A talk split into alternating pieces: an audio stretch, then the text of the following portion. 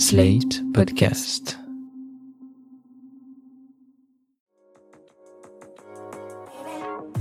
Il y a beaucoup de petits et de gros mots sur lesquels on n'ose pas toujours mettre des mots. Parce que c'est intime, parce qu'on pense que c'est un peu sale, parce qu'on a peur du regard de l'autre, professionnel ou pas. Bénin, ils gâchent un peu la vie. Plus grave, ils peuvent évoluer en maladie à surveiller. Ces questions gênantes, vous nous les envoyez, et c'est nous qui les posons à votre place à des médecins qualifiés. Questions gênantes, proposées par l'application Livy, le centre de santé digitale qui vous permet de consulter un médecin en téléconsultation. Augustin ronfle, à tel point qu'un jour sur deux, il termine sa nuit sur le canapé du salon afin de laisser son compagnon dormir. Il se demande quelles en sont les causes et comment faire pour y remédier. Nous avons demandé au docteur Sandrine Lenoy, pneumologue, spécialiste des troubles du sommeil au centre BioSerenity Paris-Jean Jaurès, de nous expliquer. Le ronflement, c'est la traduction que l'air a du mal à passer dans la gorge du patient. Si l'air a du mal à passer, c'est que la gorge est rétrécie. Donc, il y a des facteurs qui vont rétrécir euh, l'orifice par lequel on respire. Ça peut être des dépôts de graisse quand on est en surpoids, par exemple. Ça peut être euh, une position de la mâchoire qui rétrécit euh, les voies aériennes supérieures. À l'éveil, il n'y a pas de souci parce que les gens ont des muscles qui vont défendre leurs voies aériennes et vont permettre une respiration normale, mais quand on s'endort, les muscles se relâchent et n'ont plus cette fonction de défense des, des voies aériennes et du coup, il peut y avoir du ronflement, voire même carrément une fermeture complète de la gorge et des apnées du sommeil. On a un peu honte en général de dire qu'on ronfle. Est-ce que pourtant il y a beaucoup de personnes qui ronflent? Il y a beaucoup, beaucoup de personnes qui ronflent. Il y a absolument aucune honte à avoir de ronfler parce que c'est quelque chose qui est complètement indépendant de la volonté du ronfleur. C'est effectivement quelque chose d'extrêmement fréquent et surtout au fur et à mesure qu'on avance en âge. Il faut pas non plus penser que c'est normal. C'est pas normal de ronfler. Ça veut dire que l'air ne passe pas correctement dans les voies aériennes. C'est pas forcément la traduction d'un syndrome d'apnée du sommeil sévère, mais c'est pas normal de ronfler. Est-ce qu'on peut ronfler pour des causes assez bénignes de type euh, on a un rhume et ça va jusqu'à quelles euh, causes euh, qui peuvent être plus graves? Tout ce qui va rétrécir les voies aériennes supérieures va pouvoir causer du ronflement. Donc ça peut être le nez bouché. Alors il peut être bouché par des polypes, il peut être bouché par un rhume, il peut être bouché par des allergies. Chez l'enfant et chez le jeune adulte, ça peut être bouché par des végétations aussi. Et puis après, si on avance un petit peu dans le tuyau, ben on se retrouve derrière la langue. Donc euh, le ronflement peut être dû à des grosses amygdales, notamment chez l'enfant, l'adolescent, le jeune adulte. Quelquefois, on trouve d'énormes amygdales qui participent à ces problèmes respiratoires. Bon, après, c'est quand même des choses euh, un peu moins faciles à, régler, donc un peu moins bénignes, comme vous disiez. Et donc, il y a pas mal de gens, quand on leur fait décrire l'histoire naturelle de leur ronflement, bah, au départ, ils ne ronflent que quand ils ont le nez bouché ou quand ils ont bu un peu d'alcool, qui va aussi euh, diminuer le tonus des muscles. Donc euh, voilà, vous ronflez quand vous avez des allergies et puis au bout de 4-5 ans, bah, vous ronflez euh, même en dehors des périodes d'allergie, mais juste sur le dos. Et puis 4-5 ans plus tard, bah, c'est en dehors des périodes d'allergie, même sur le côté. Et puis voilà, en général, ça, ça ne fait que s'aggraver. Mais il y a des causes bénignes que, en général, ce sont nos confrères ORL qui prennent en charge ces causes et qui euh, guérissent entre guillemets le, le patient. Et justement, est-ce qu'il y a des facteurs aggravants de type l'alcool, la cigarette peut-être, l'alimentation? Alors dans les facteurs aggravants, il y a des facteurs qu'on peut éviter. Quand on a une fatigue excessive ou qu'on a on manque vraiment de sommeil, souvent on va, on va ronfler plus. La prise d'alcool augmente le ronflement et augmente les apnées.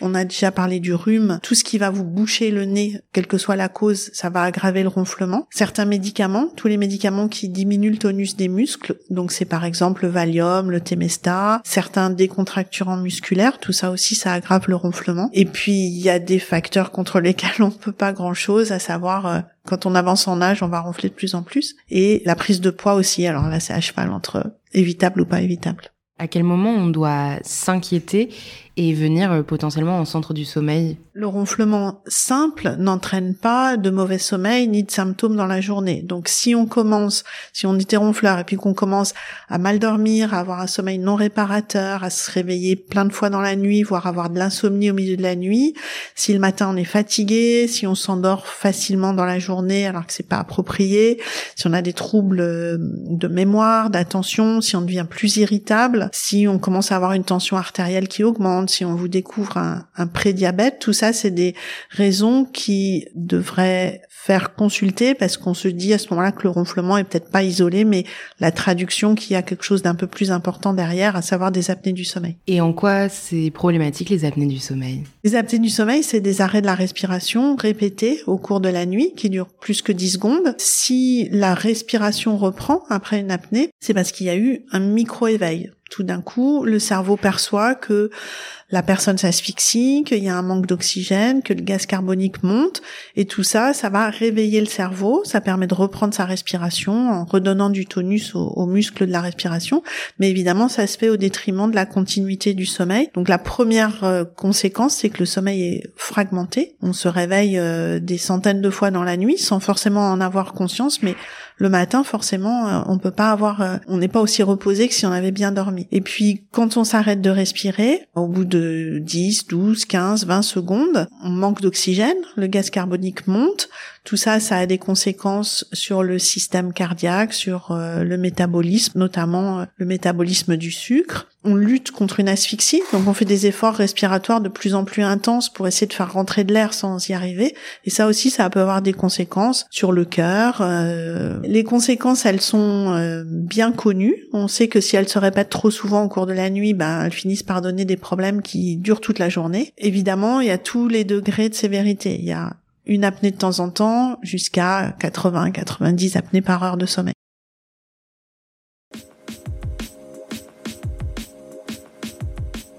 En traitant les apnées, on règle au moins la fatigue. Voilà, on règle le ronflement, on règle les arrêts respiratoires la nuit qui peuvent être très désagréables pour le patient et très anxiogènes pour le conjoint. On règle les perturbations du sommeil et donc du coup la somnolence, la fatigue, les troubles cognitifs. Le problème, c'est que les patients apnéiques, qui sont comme tout un chacun, ils, ont aussi un peu de dépression, un peu de manque de sommeil, un peu de médicaments qui donnent de la somnolence, un peu d'autres maladies qui peuvent donner aussi ces symptômes. Donc, quand on met en route un traitement pour les apnées, on est souvent un petit peu circonspect. On, on promet pas la lune aux patients parce que quelquefois ils vont être déçus. Si vous dormez 4 heures par nuit, bah, on peut traiter vos apnées, vous serez quand même fatigué le lendemain si vous dormez que 4 heures par nuit. Comment on traite les problèmes du sommeil comme le ronflement, l'apnée? Alors le ronflement, tout à l'heure on parlait de, éventuellement des causes euh, au niveau du nez ou de la gorge qu'on pouvait traiter euh, facilement, comme des grosses amygdales ou des polypes dans le nez.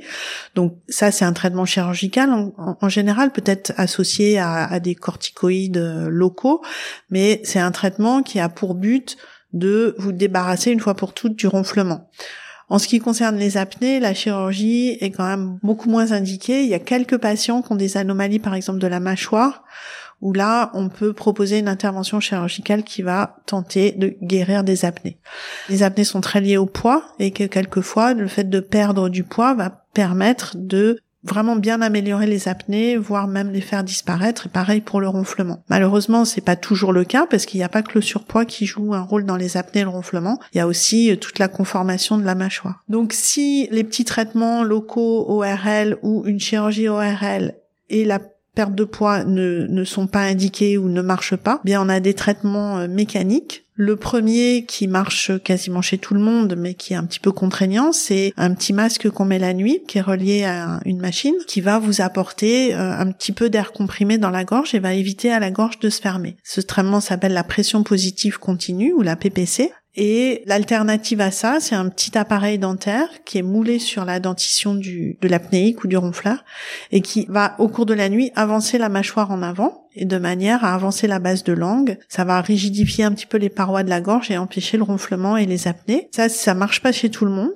Et puis, il peut y avoir au fil du temps des effets sur les dents. Donc, euh, voilà, faut bien peser euh, le bénéfice et le risque. Et puis, ça fait 40 ans ou 50 ans qu'on cherche des médicaments. Jusqu'à présent, on avait été très, très peu efficace là-dessus. Et puis, depuis 4-5 ans, il y a des médicaments qui sont testés, qui sont des vieilles molécules. Donc, on sait qu'elles ont un bon profil de sécurité. Mais là encore, visiblement, ça conviendra à un, certain type de patient, mais certainement pas à tout le monde. Des conseils, des astuces pour quelqu'un qui ronfle, des petites choses à faire, une position dans laquelle dormir qui est plus appropriée? Alors, s'abstenir de boire de l'alcool, dormir sur le côté, Et puis quand on a un rhume, vraiment euh, ne pas hésiter à traiter le rhume de manière énergique. À part ça, bah oui, éviter les sédatifs, mais si on en a besoin, on en a besoin, quoi. Donc. Euh, Est-ce que ça concerne les hommes et les femmes de la même façon le ronflement? Avant la ménopause, il y a beaucoup plus d'hommes que de femmes qui ronflent, mais elles peuvent quand même avoir des apnées. Les apnéiques femmes souvent ronflent un petit peu moins que les hommes. Souvent,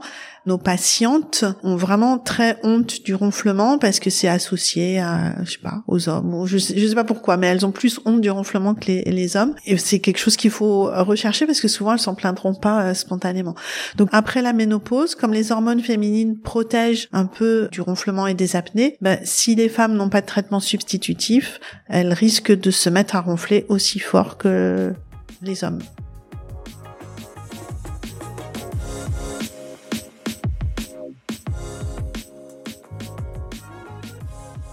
C'était Questions gênantes, le podcast qui pose les questions à votre place, proposé par Livy, le centre de santé digitale, qui vous permet de consulter un médecin en téléconsultation et produit par Slate.fr.